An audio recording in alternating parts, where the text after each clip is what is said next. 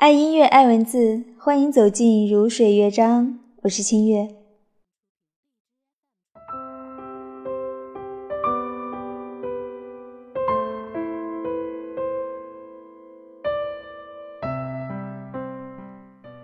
你曾否静静地看着熟睡中的恋人，忘了是在什么样的心情之下，他睡了，你却睡不着，于是转过脸去，静静地看着熟睡中的他。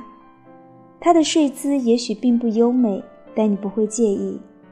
人可以透过镜子看到自己的背影，却永远不可能在熟睡的时候看到自己的睡姿。这么私密的时光，只能留给身边的人。看着熟睡中的恋人，你心里不禁生出了许多的问号：为什么会是他睡在你的身边，而不是别人？你为什么会爱上他，而他？为什么又爱上你？他有时候看上去是不是很陌生？为什么这个人能让你笑，也能让你哭？他是真实的吗？为什么有时候你会觉得自己在做梦？他就是将会和你长相厮守的那个人吗？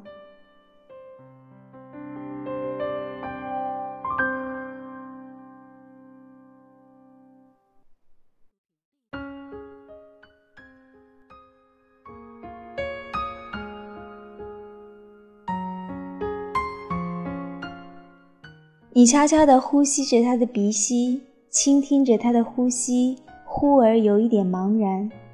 它是一条小船，由于命运的驱使，顺水漂流在你的床榻之岸。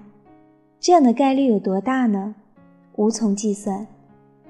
你吻了他的脸，为他拉上被子，看着他酣睡，不禁又生出了爱怜。在你床榻之岸停留的人。是多么天真和善良，毫无戒备，像个孩子似的。你告诉自己，以后要好好的爱他和珍惜他。然而，当他醒来，当你也醒来，你还是会和他吵架，还是会怀疑他是否就是那个跟你厮守终生的人。瞬间的感动，原来只是感动了自己。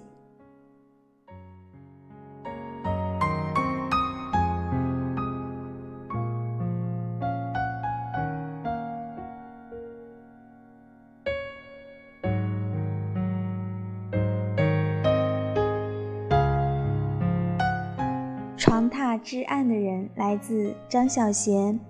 那么你在生活当中是否曾经有过这样的心情呢？这里是如水乐章，我是主播清月，我们下期节目再见，祝你晚安。